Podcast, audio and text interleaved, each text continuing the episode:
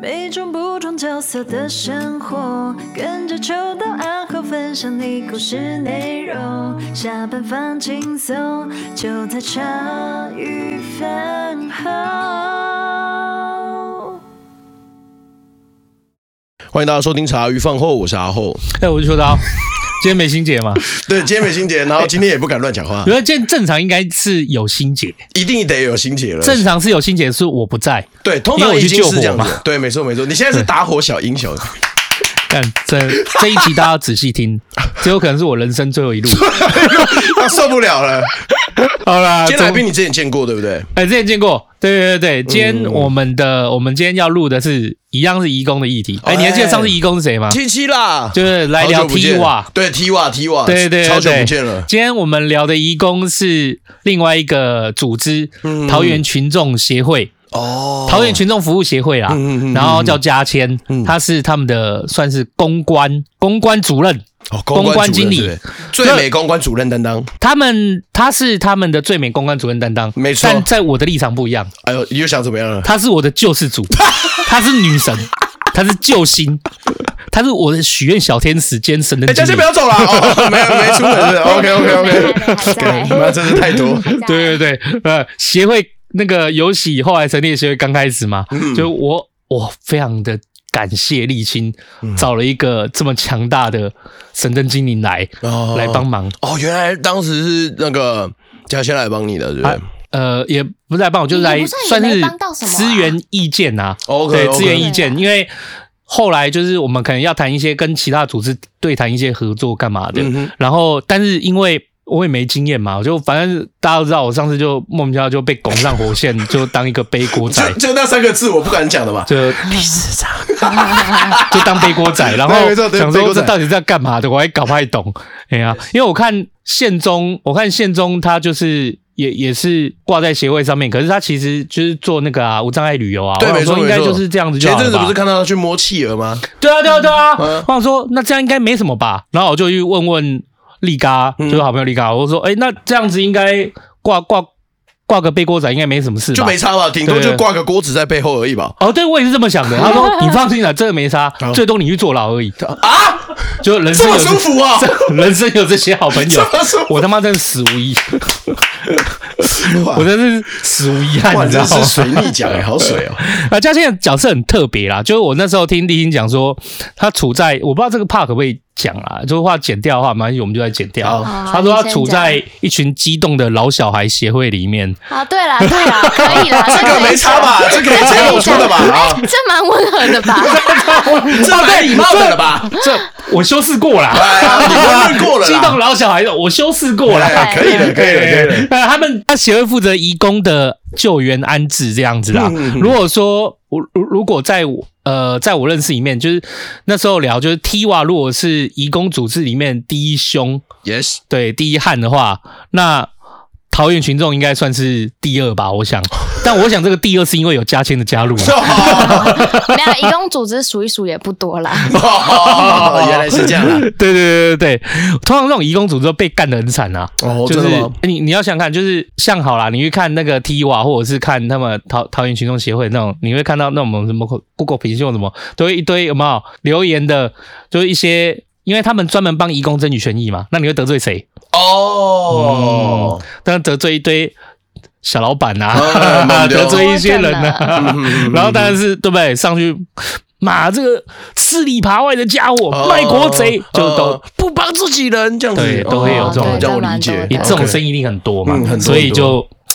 奇怪，我就在想这种事哈，有时候看到就想说，喵的嘞，你怎么不去干美国在台协会啊？嘿，真的，哎，干来这一段可以吗？啊，应该没差，吧啊。没有没有，我觉得我觉得这个视角切入切的非常好。没有啊，柿子挑软的吃嘛，就是就要办鱼 可以美国在台协会啊，没有。对，那如果你今天是美国在台协会，如果是。对不对？我们欧美的人士来到台湾，我看，我要看，我要看，我看你敢不敢去那边？真的，这倒是确实的。对啦，好啦，不过我觉得嘉谦有趣的是啊，虽然我们现在在说的是移工这件事情，可是嘉谦却中介的背景哦，真的吗？对，就是我们移工来，不是要有那个中介公司对，没错，中介过来吗？嗯，那中介公司通常跟移工组织是反着来的，嗯，就是算是死对头啦，因为就是。你看我救援移工嘛，啊，我中介公司中介移工来，啊，你一下你就是帮移工说话的嘛，啊，中介公司现在普遍很多会有。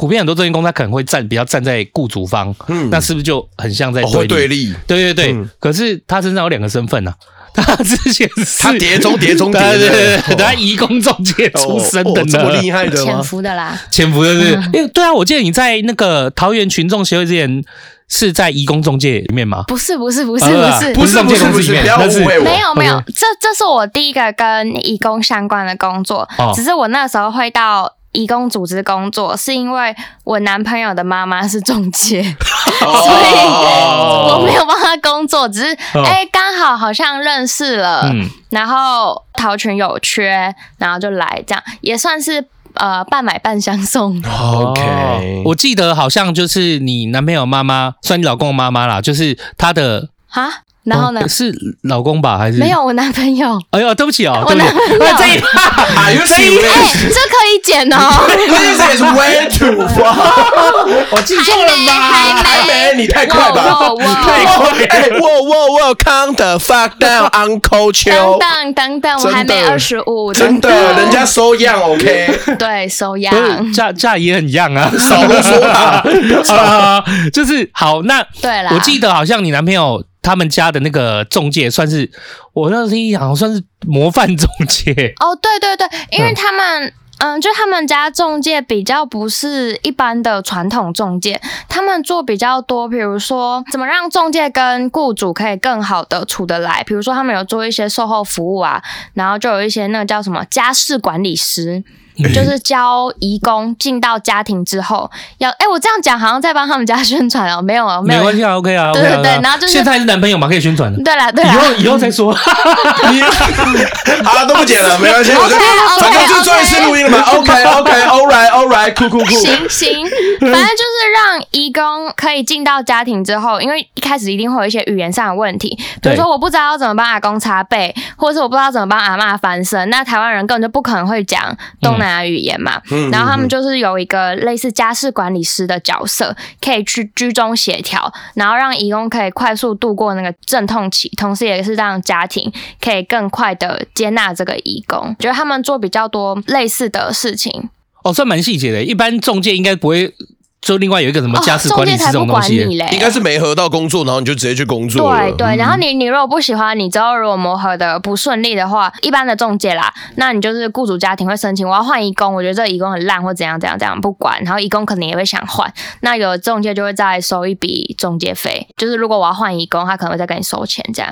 哎、欸，我们在最更源头来看，就是说，来，我想来问一下，就是所谓的中介义工这件事情啊，就是中介费这些事，它的整个流程，例如说我。现在家里有需要义工，例如说需要看护，我基本上就是跟中介公司提出申请。那跟中介公司提出申请以后，就是会是我雇主要付一笔中介费吗？还是对啊，义工不用付吗？当然要啊，哦，义工也要付中介费，所以这个中介基本上会跟雇主跟那个移工基本上收取一个中介费。其实我觉得算比较像是那种人头公司的媒合的费用啦，因为他就是跟双方都会收取一个类似媒合这样的费用。然后收取了这个媒合的费用以后，我讲我条件，然后那个。中介公司就把他安排到我家来，那安排到我家来，理论上就是我们自己去调整，自己去弄。然后如果今天我不开心，移工也不开心，或者是雇主就可以申请要更换移工，中介公司就处理。可是，在你男朋友他们他们家那个中介公司，他等于是还多了一个职位，叫什么家事管理？对对对对，对，对，就是他帮忙，就是雇主跟移工之间做沟通的部分，不要让他们有一些误会。可是。语言本来就不通啊，会因为这样的沟通就变通了吗？呃，应该是说，其实这个帮助蛮大，因为语言是最大的问题嘛。所以你一开始进来，如果没有一个，你就把它想象成翻译好了。如果你没有一个翻译告诉你电锅在哪里，或者是几点要煮饭，几点阿公阿妈要换尿布这些事情，那变成你大概前一两个月都要不停的比手画脚，然后可能会有资讯传递错误的问题。像来我们这边转换蛮多移工都是觉得他的工作内容跟原本告知的还有他期待的不符，对，差很多。雇主也会觉得啊，我就是叫义工来做这些事情，他为什么都不做？他为什么都听不懂？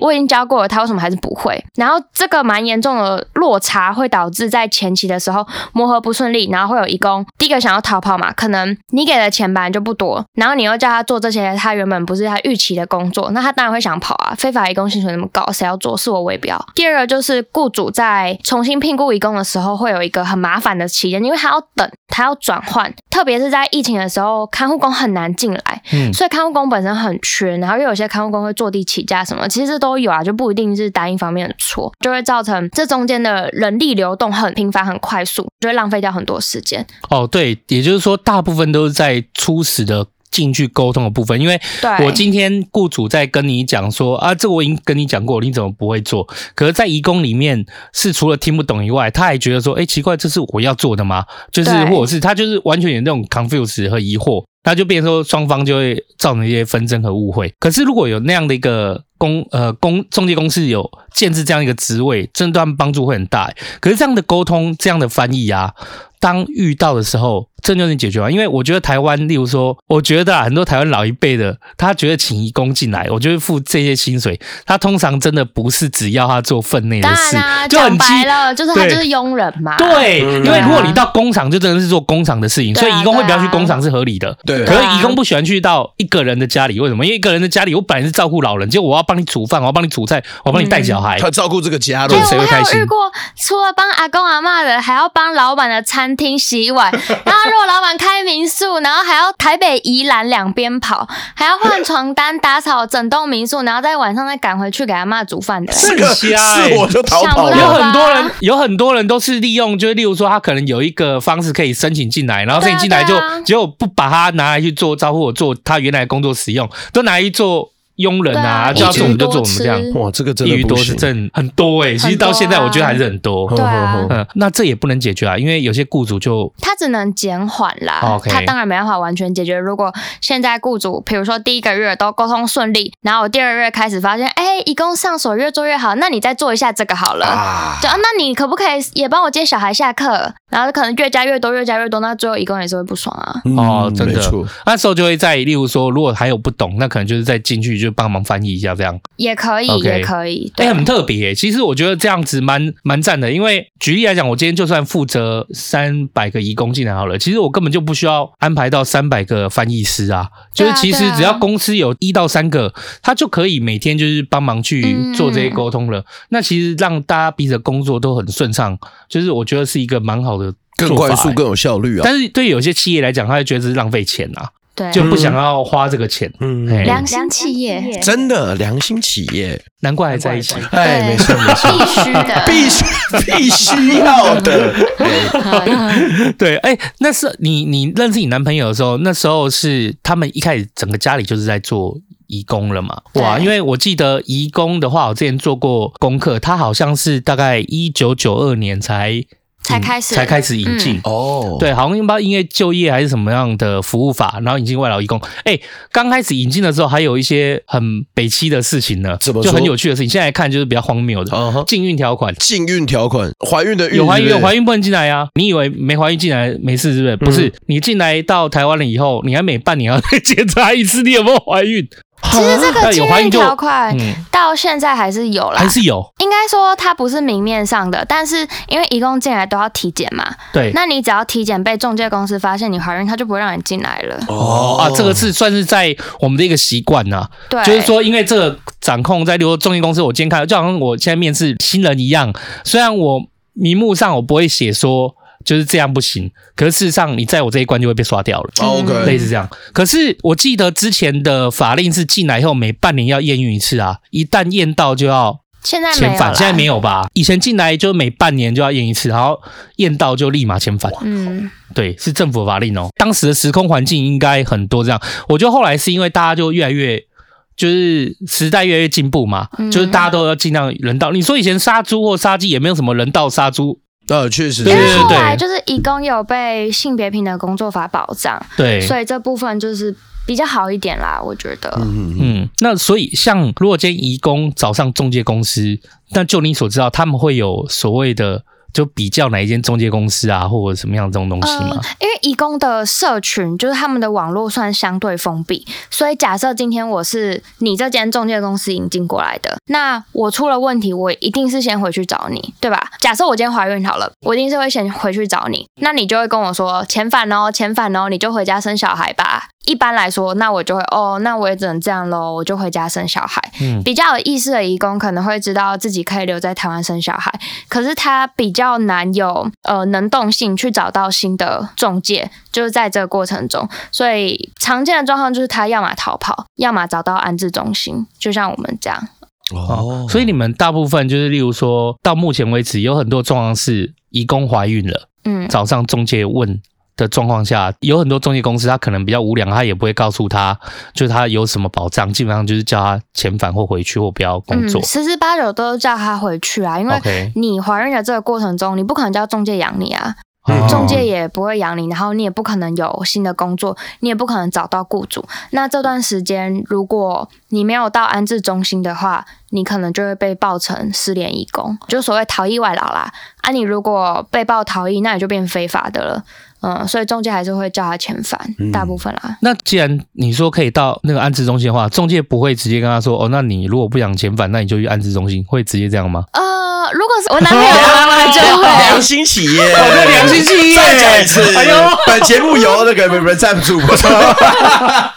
因为中介跟我们的关系本来就没有到太好，嗯、所以他其实没有必要帮移工这个忙，或者是他觉得很麻烦，哦、就遣返最快啊。他再引进一个新的，他可以再收一次中介费，啊、对他来说也很方便。他有可能有名额的问题，对不对？对于中介公司来讲，我今天如果呃，我这个中介公司，我可以我。一年如果是一百个额度，对，那如果有五个，我请他去安置了，基本上这安置还是算在那五个额度里面，还是算在他身上的。对，所以我一定会请你，就是直接回去，那我就可以再补五个进来。对，哦，原来是这样。哎，你男朋友妈是佛心来的，真的佛心，见鬼了，难怪。但一个没有啊。如果说移工，移工的圈子和网络相对封闭的话，那你男朋友他们家的移工这。仲介这间公司应该是做的蛮，算是蛮有组织性、蛮大的了吧？比较大啦。哦，那对啊，嗯、这个口碑会传出去。哎、欸，各位饭友啊，欸、做事凭良心啊，真的，凭良心就会有机会长大、啊。没有凭凭良心就可以。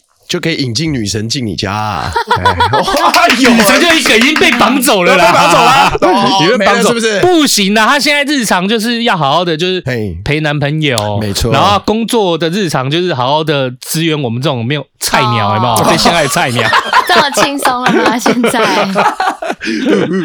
对，OK，好啦。但说实在话，尽量凭良心啊。虽然我也是见过很多凭良心就。趴下去的，所以大家、嗯、我跟你讲，我觉得义工真的是要凭良心哦，因为每个人都有机会请到义工，然后请义工的时候就真的是看运气，因为中介公司也没办法预知他派给你这个义工。假设我今天从菲律宾引进一个新的义工好了，我根本就不知道这个义工他个性怎么样，他只是想来工作，那我帮你没合嘛。所以这时候就很看运气，你没合到这个义工到底会不会好好照顾你爸妈，或是你自己，平常要多做善事，多积福报啊，各位，真的。确实的哦，就是积了福报，又又想怎么样？没有没有没有，我只是想说，她男朋友就是他们家就积了很多福报，所以对不对？今天来宾来这边录音，他妈太会说话了吧？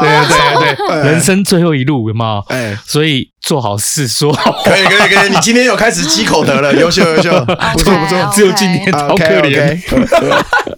OK，哎，那。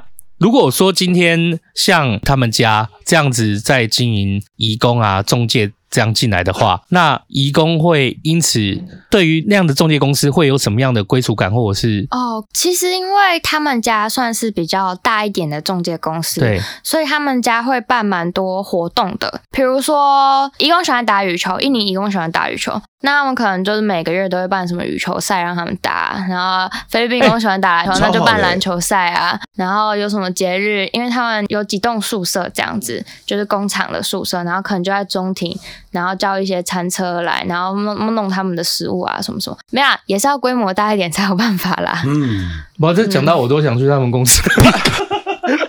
这边说说这一段啊，用用，等我一下。这一段让我突然就不知道为什么，刚听的时候突然有一点就是哦，好想去住他们比我自己的好，好想去住他们宿舍的感觉。靠腰，你可以啊？哎，我哎，对，我我确实可以啊。对，你的肤色和你的哇哇，没有了没有，不是说好要积口德吗？太太没水准了吧？OK，哎。目前主要台湾的移工就哎菲律宾、泰国吗？还有泰国比较少，泰国现在比较少了。印尼、越南、菲律宾，以前还有泰国，现在泰国应该少了，比较少啊，比较少。OK OK，那就是。从你认识移工来，这三个区域有对你来讲有一些不一样的特性吗？因为你刚刚讲到说，哦，蛮多差别的。对啊，你说那个时候菲律宾喜欢打羽球，打篮球，打篮球。那另外一个打羽球是印尼，印尼喜欢打羽球。越南是喜欢越南喜欢吃春卷，没有？原来你也会开这种小玩笑啊？OK OK。像印尼，就是大家跟大家认知的其实差不多，因为印尼的经济文化水准相对其他东南亚国家本来就比较落后。所以他们的民族调性是属于比较温和，然后基本上不太会去争取权益，识字率可能也相对低一点。所以台湾的雇主们最爱用的就是印尼的看护，嗯，觉得乖啦，好教啦。呃、哦，嗯、我觉得很多所谓觉得乖就是。好控制啦，齁，对，就是好压榨啦，好压榨，好压榨就是乖啦，我领老师啦，呃，不不不不不，开工说好话，没事，你刚刚前面都耗掉了，哎，OK 的，对，因为印尼工基本上你叫他干嘛，他就会干嘛，然后他们的经济水准也比较低嘛，所以台湾的薪水对他们来说已经很高了，所以他们是可以接受我一个月领一万七，然后还帮你打扫民宿这件事的。三小，怎么说呢？工作容。容忍度蛮大的，嗯。然后像菲律宾就非常会争取自己的权益，然后再加上他们的英文程度很好，基本上每个人都会讲英文，所以他们在工厂工作的也多，几乎不太会有菲律宾去当看护，一般的家庭也不一定会喜欢请菲律宾人去当看护。嗯，像我遇过一个我觉得很赞的例子，就是她是一个菲律宾妈妈，然后她是厂工，她是他们工厂第一个争取到她怀孕之后生完小孩之后还可以回到工厂继续工作的女生，这这在义工社群里面是非常了不起的一件事情。大家可能觉得台湾女生当然就是。生完小孩回去工作啊，不然嘞，没有，这是在移工社群是几乎不可能发生的事情。然后所有人听他说哇哇哇哇哇，他怎么办到的这样？然后他那时候就是因为他会英文嘛，所以他就有上网查很多跟台湾法律相关的知识。他自己读了劳动法，超强，超强，真的超强，超强。然后他就自己据理力争的跟中介还有跟雇主说，法律有保障他的权益。他们如果不让他留在这里，那他就会跟劳动部讲。哦，反正他就是自己据理力争的，就得到。很好的结果，然后在他待产的这段期间，才来到我们安置中心，然后小孩生完也回去他的工厂工作，就很顺利。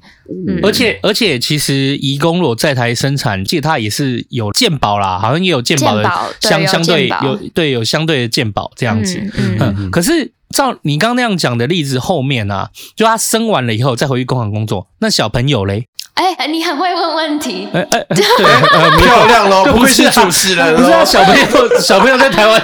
对，对啊，对啊，小朋友就是最大问题，所以后来这个妈妈在工作了半年之后，还是三个月吧，她最后也是把工作辞掉，因为小朋友没有人带啊，哦、然后她还是得把小朋友再带回原来国家母国，不能小朋友带回母国自己留在这边工作。也可以，但是要有人帮她把小朋友带回去，家里面要有人可以帮她照顾那个小朋友，对。啊，家里也要有人帮我照顾，没错没错没错，对对对对，所以如果今天如果在原来的母国就没后援的话。那真的也是没办法。对，没错，他就只能先专心 focus 在这个角色上。如果如果原来在自己的母国有后援的话，我还可以跟工厂请假，然后坐个飞机带回去给家里人雇，我再回来工作上班。可是偏偏就是应该是没有后援啊，这是蛮辛苦的。对啊，对啊，很辛苦啊。像这些义工宝宝，因为在台湾一般的呃合法保姆，台湾保姆们是不可能雇这些小孩的，就算义工付得起。台湾保姆的钱，当然通常是太贵啦。台湾保姆也不想要雇一个义工的小孩，谁知道这义工逃跑的小孩是不是要归我？对吧？哦、觉得没保障。嗯、对，对我们协会来说也是啊。如果我们没有办法确定这个妈妈会跟宝宝一起留下来，或者我们对这个妈妈身份有疑虑的话，我们其实也不太敢接这个小孩。就你，你想哦，我今天怀孕，然后我去找你，跟你说我想要安置，但我是非法的，你要不要安置？啊、哦，对呢。对啊，你是要当我爸爸吗？这对我们来说也会有困难。对，嗯，这也是蛮可怕。可是照你这样讲，我总觉得好像有应该 是有发生过类似的，就是就是就是有。然后我们后来就拒绝那个妈妈了，因为我们觉得那个妈妈应该会把小孩放了就跑。我们上次录音有一个，就是那个另外一个协会，他也是做，他原来是做艾滋病的哦，关爱之关爱之家啦，关爱之家，因为有很多移工的孩子，就是他们就是他们的议题。嗯，关爱之家比较特别，因为他们的小朋友在就从零岁到十八岁都持续的有，对，但我们就不是，然后我们还是会希望这些小朋友可以回归到他们的国家，因为毕竟他们都是有身份的，他们是没有办法被台湾人领养。嗯，然后他们也都是合法义工的小孩，所以如果可以的话，还是会希望他们回归到自己的家庭。嗯，嗯，就在你所知道的，就是中介公司里面，就是像你看刚刚讲的这些里里扣特那么多这些问题，嗯、就是你觉得在。仲介的角度，就移工中介角度，公司里面雇主跟移工之间是怎么样问题？对中介公司是最难解的。怀孕应该是一个，怀孕绝对是、啊，怀孕绝对是一个嘛。还有比如说逃跑啊，哦，逃跑也是，然后逃跑还需要解吗？逃跑不是都找不到人了吗？就找不到人呐、啊。可是雇主通常都会很生气。嗯，然后还有一个是，我觉得比起照顾老人那种要小朋友的。假设我今天请看护来，不是照顾老人，是照顾小朋友的，也会很麻烦、嗯。哦，会哦。嗯，因为通常这个小孩他都是可能是重症的小孩，或者是嗯有一些特殊状况的小孩。嗯，那一般来说，移工进到台湾，他受的就是。最基本的家事训练而已，就譬如说帮你打扫家里，或者是老人可能需要翻身、需要抱尿布，然后晚上要上厕所这些。然后他如果遇到重症的小孩，是根本就束手无策的，嗯，他也会很担心。有些小孩可能要抽痰，还要抽痰拍嗝啊，干嘛的，就很多。对，然后这种爸爸妈妈也会就放更多心力在小孩身上，比起就是你的爸妈。哦，嗯，而且就很很容易就是误会说你没把他照顾好，对，或是你觉得你在虐待他，对，但其实他根本就没有经过那些训练，就他根本就没有能力做这些事情，对。然后这些家庭也不一定有办法，就是请二十四小时的台籍照护员，就是一个蛮大的落差。然后我觉得这个蛮完全没办法沟通，那就是能力跟实物不符嘛，那你根本就不该请他。对，不过这真的是有点感觉无解。对啊，Okay. 然后可能雇主也会跟中介公司生气，也会跟义工生气，然后就呃，雇主也花不起，就那一份高，辛苦啦，对，也辛苦啦。嗯、因为如果你真要请有这一份能力的台籍的，其实基本上那个费用相对高，经济负担也非常重。没错，对。对那如果你请移工，可是偏偏就是移工，他就一定没有那么专业，那这份气真的是就很难，他一定就是泄到某一个。环节上去这样，对，没错。嗯，哎、欸，可是我记得之前就常常在吵说什么什么移工跟台湾的薪资待遇脱钩啊，什么这些东西。对，对，可是就这个是我真的不太知道，因为我必须老实讲，我们家没有请过就移工，就是所以现在是有所谓的脱钩跟不脱钩嘛？因为如果说台籍比较贵的话，那代表是已经脱钩啦。为什么大家都还在吵？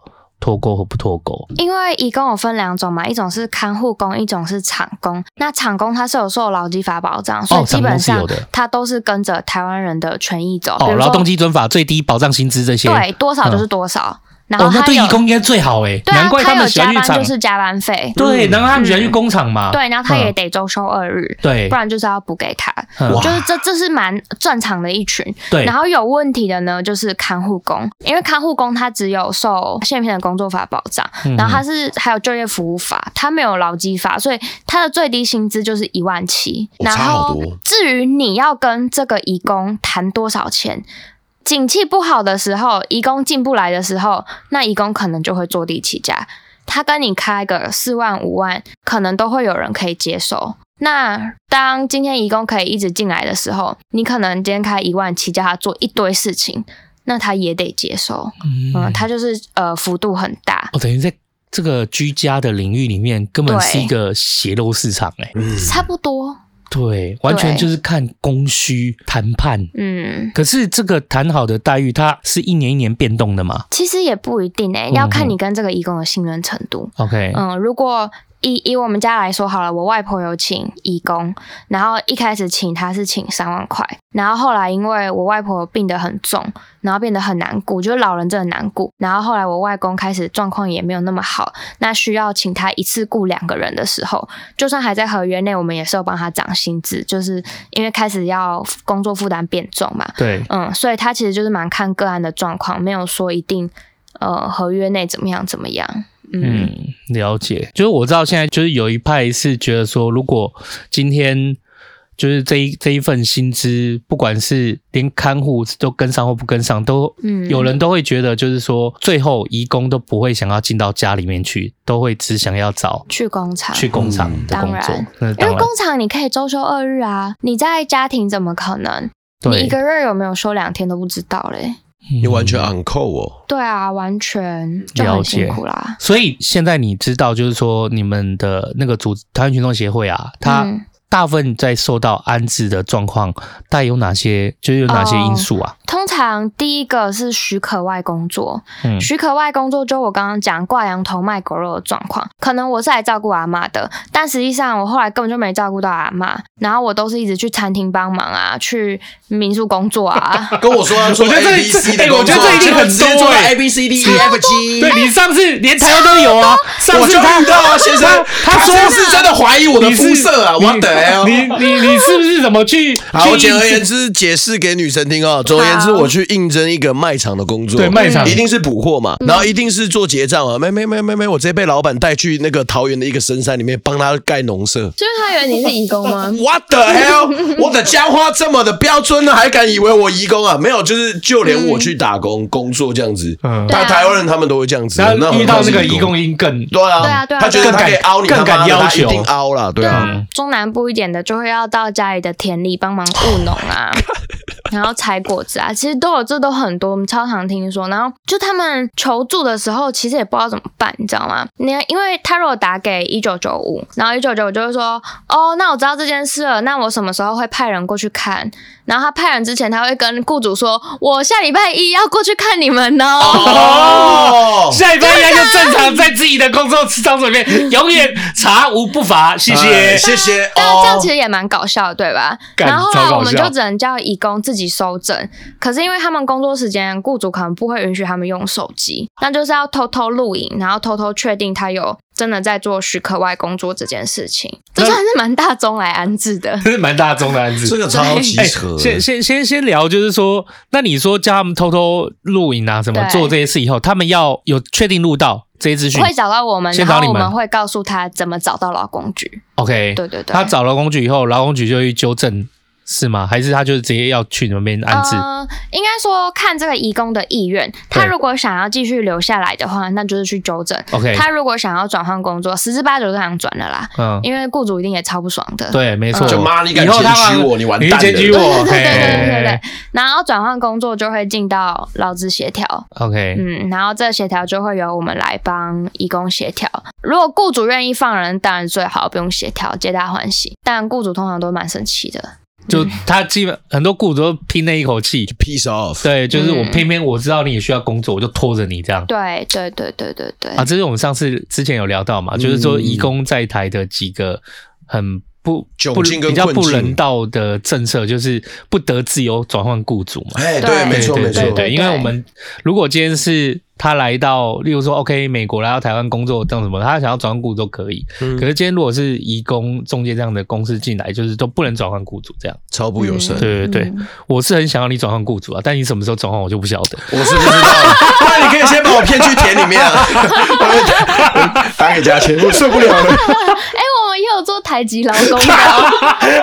好啊，不要交朋友。我们本来我们本来就是做台籍劳工哎、欸，你要安置他，这个床位要大一点。谢谢大家收听茶余饭后，我茶后，完全没人听我讲话，漂亮。OK，你说好，大大中基本上是他的工作内容不符合，那还有其他的吗？有，然后第二个就是薪资问题，薪资问题比较常出现在厂工身上，就是他可能有加班，老板没给他加班费，或是有薪资积欠的状况，或是他可能被多扣钱，比如说中介费，其实一个月只要两千，但他被扣了六千，太多吧？欸、不是，然后很多时候一个月薪水就没多少钱了。对啊，对啊，对啊，对啊，对啊。那那那扣那个名目是为何？就比如说是你的午餐钱啊，你的餐费啊，或是你有出去你的交通费啊，他各种名目都蛮可以。你卖卵的，你是卖卵的，不是？你是没上班过吗？你不知道台湾的老板想扣名目多得很吗？啊，不是啊，啊，我碰到好老板是好老板啊，那很好，那那太好了。可是我想要转换呢。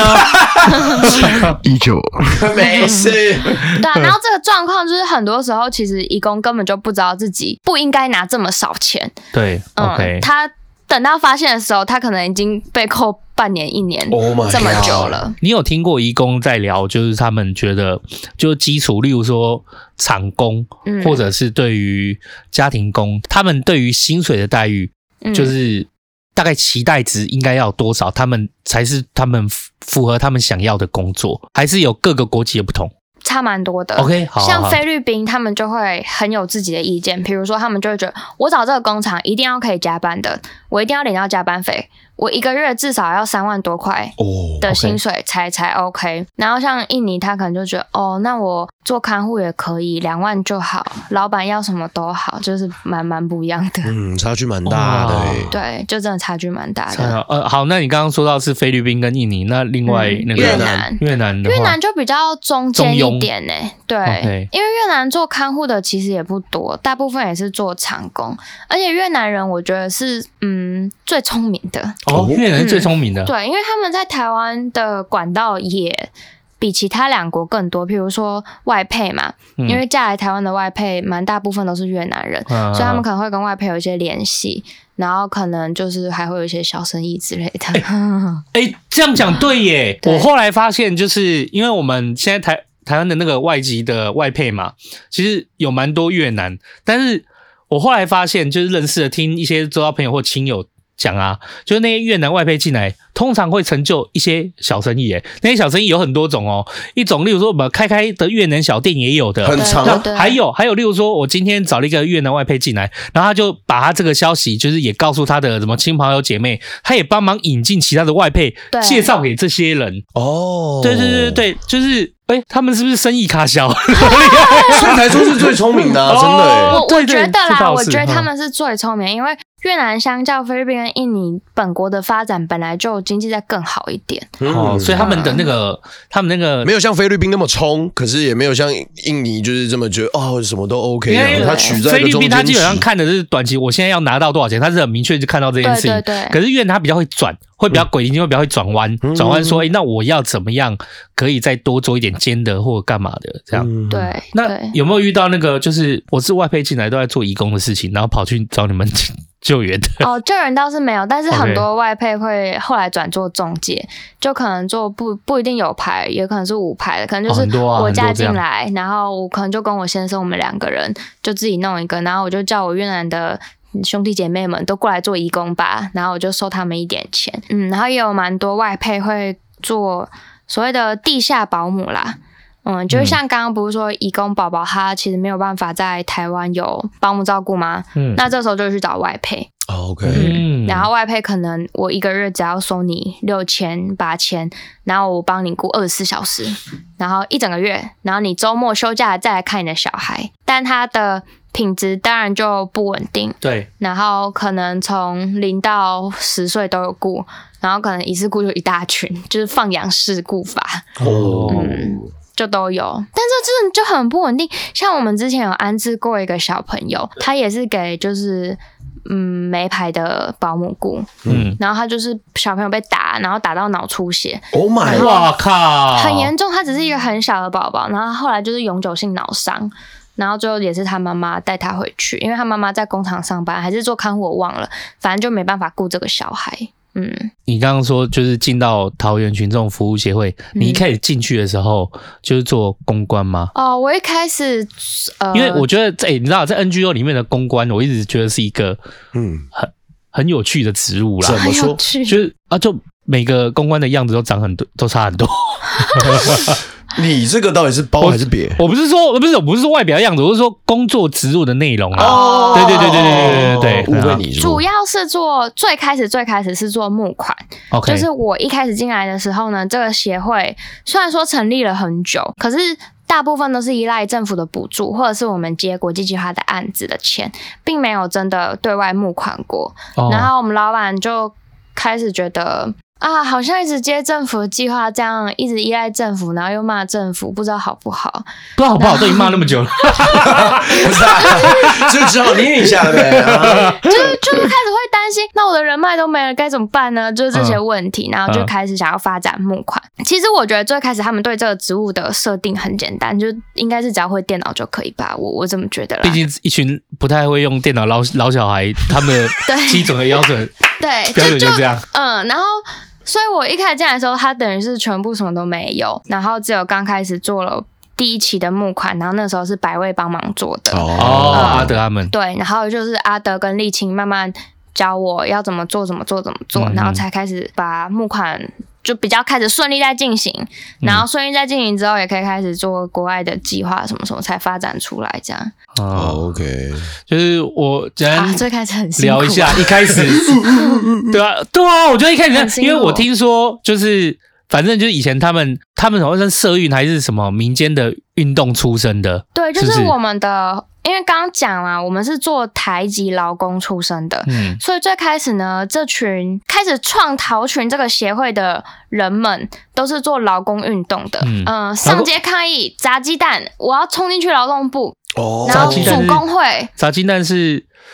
已经婉转的说法了，就拿 棍棒跟你拼，就是很社运第一线充足的这个状态，对，所以跟我的气质蛮不一样的，完全不同吧？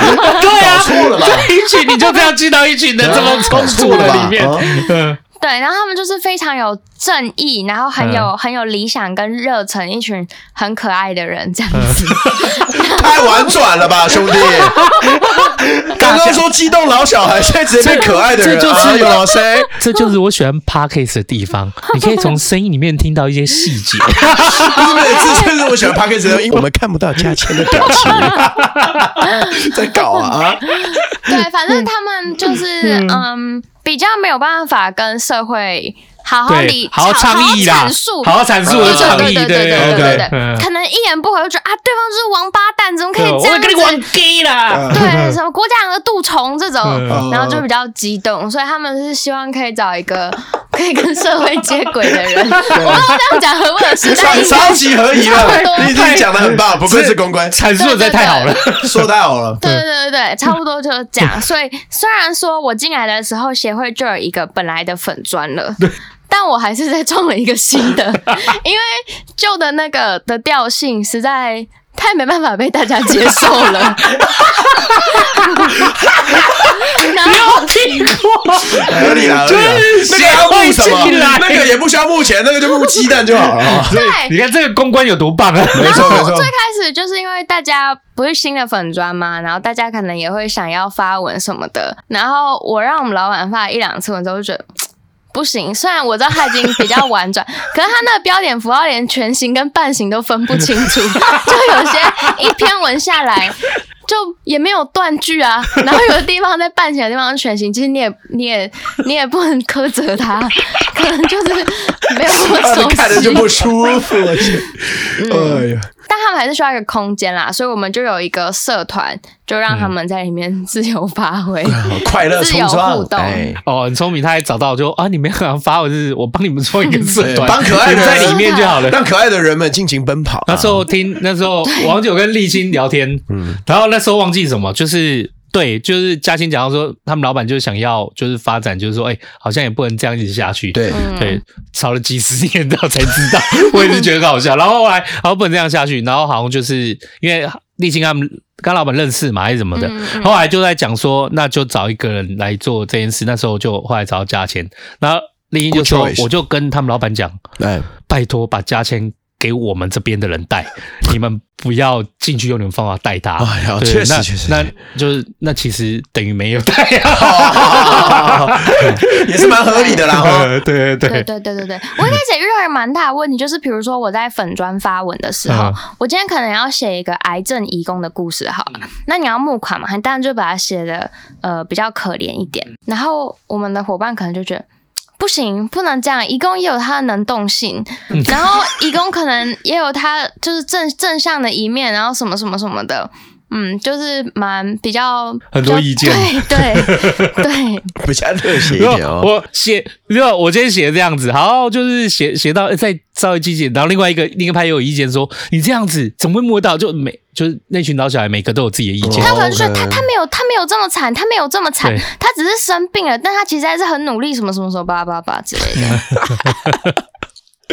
前期比较大的沟通困难啦。哦、OK，嗯，哎、欸，你真的是这件事情，真的是从你男朋友家的翻译对你有帮助吗？没有，没有，并没有，我没有参与我想说，哦，我想说，是不是因为你男朋友家让你有这个 idea，就你很努力的在里面充当一个？没有，没有，没有，没有。OK，好啦，那你你进到这边之后，然后跟他们陆续这样。他们一开始就认同你吗？还是就是一一直磨合到某个时间？其实一开始我觉得他们应该没有很认同吧，甚至可能觉得这件事情没有必要，干嘛要多请一个人来？然后这个人还可能还不用进办公室，然后每天也不知道在忙些什么。大概我我猜啦，可能会有这种感觉。OK，嗯嗯嗯，我不知道现在怎么样啦。现在就是希望现在好点喽，现在好很多啦。对，很信任你啊啊！一开始这样子的时候，就是你觉得稍微有让你就是有一个 moment 点，觉得哎好。像有转变，就是他们把你当成组织里面的一个人，从、哦、不知道到哎呦，这个人就是我们公我们组织的。可能就是开始我问他们事情的时候，他们已经可以抓到我到底想要什么东西的时候。哦、因为最开始，假设我今天要写一个故事，我可能会问说：“哎，菲律宾最近有没有什么有趣的案子可以跟我分享啊，或者什么什么的？”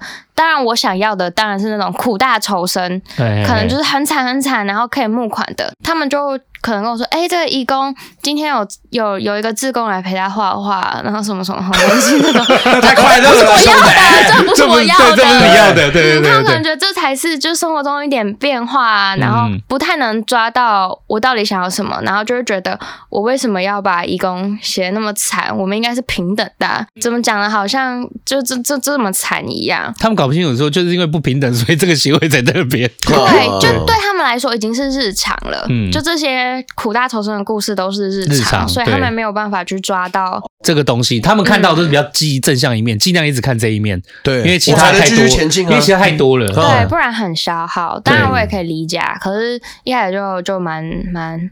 啊，后来后来就是算是募款也算顺利啊，嗯、那就是这些老小孩们又比较感动说，说哦，原来我们也可以跟社会收到善款这样，有啊有啊有啊，就 后来就蛮不错。然后后来如果比如说有人在粉砖下面骂啊什么的，他们也会去留言。哦，他们去留言，我以为是友善沟通啊，我错了，没有啊，sorry，欸、这群这群就是加签的公关工作，感觉不是对外而已，还对内呢。对啊，那我必须要拉住他们，领域我必须要拉住他们，不要。对。啊，有的时候老板也会去唱，然后吵到他自己也很生气，自己喷出来靠腰。嗯。OK，哎、欸，这蛮有趣的。哎、欸，那你你觉得像在你在那个桃园群众服务协会里面啊，就在这一段时间这样经历过，你就你也听到这些故事和这些状况，嗯，你有觉得说，就是这些事情一直发生，那你有觉得说，在你的立场，你会觉得在是不是在政府啊，或者是在环境啊，或人文啊，哪些的问题，它没有获得基本改善，这种故事就会一直。持续发生，就在政府角色，你觉得它可以在是不是有哪些地方不够的，或者是在我们人文啊，或者是在就是对待移工的议题上面，就是的一些根源没有改变。嗯，以我这几年看下来，其实我觉得改变蛮多的啦。嗯嗯，至少我觉得社会氛围变得，嗯，真的变得好一点。除了前年疫情的关系有很很严重的大逆风之外，不然我觉得是持续有在进步的。然后我觉得义工的条件也确实有。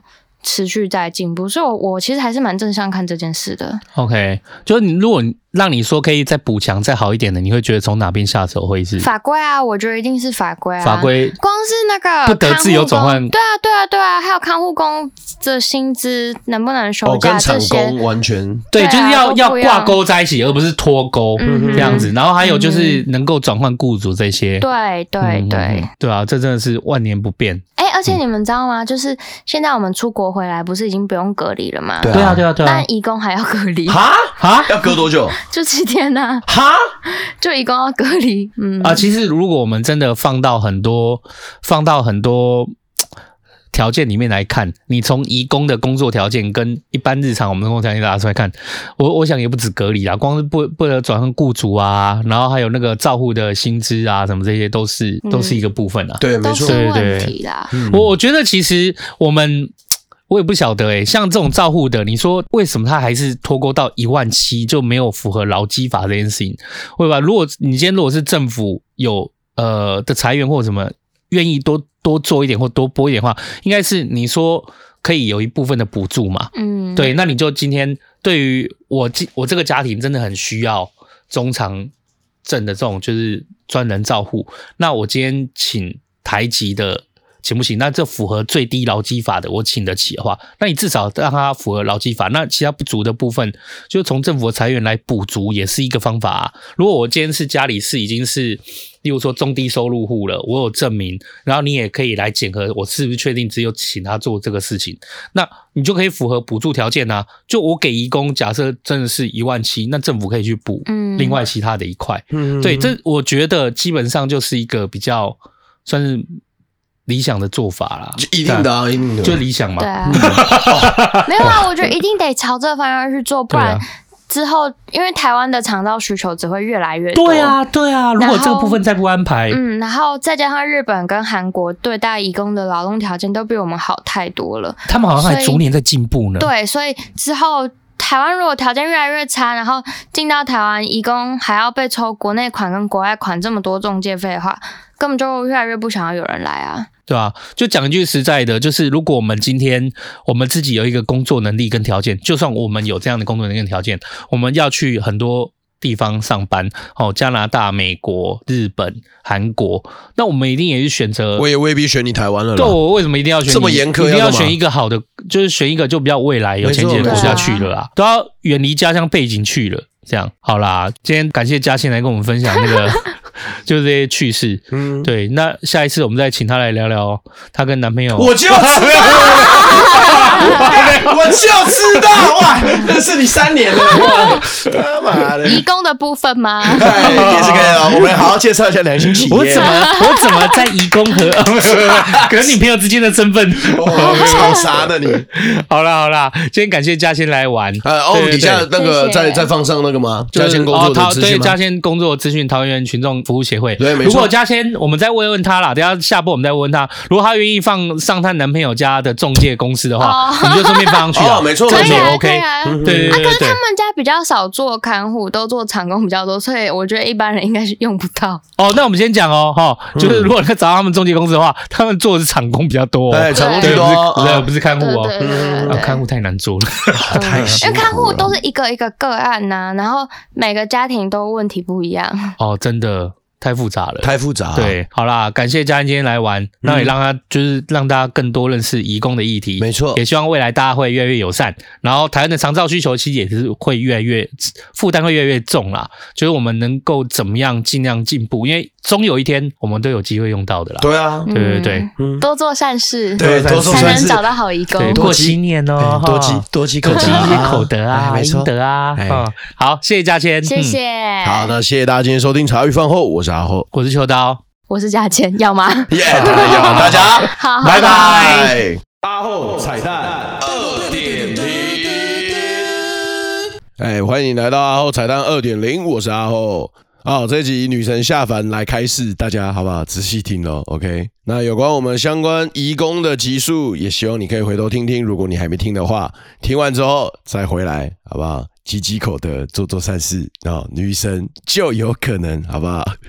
为你服务。OK，那彩蛋二点零这边呢，就小小的跟大家报告一下，藏一个小彩蛋在这边哈。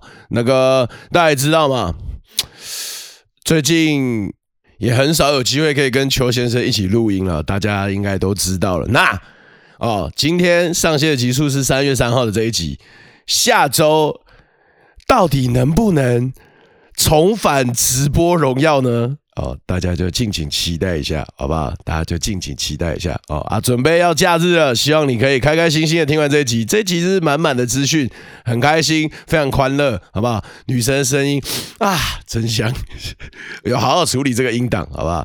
之后再跟大家分享一些，就是喂，我剪辑音档的一些小小心得，然后好不好？敬请期待下周的直播。我是阿厚，希望你可以喜欢这一集。我们下周一见，大家拜拜。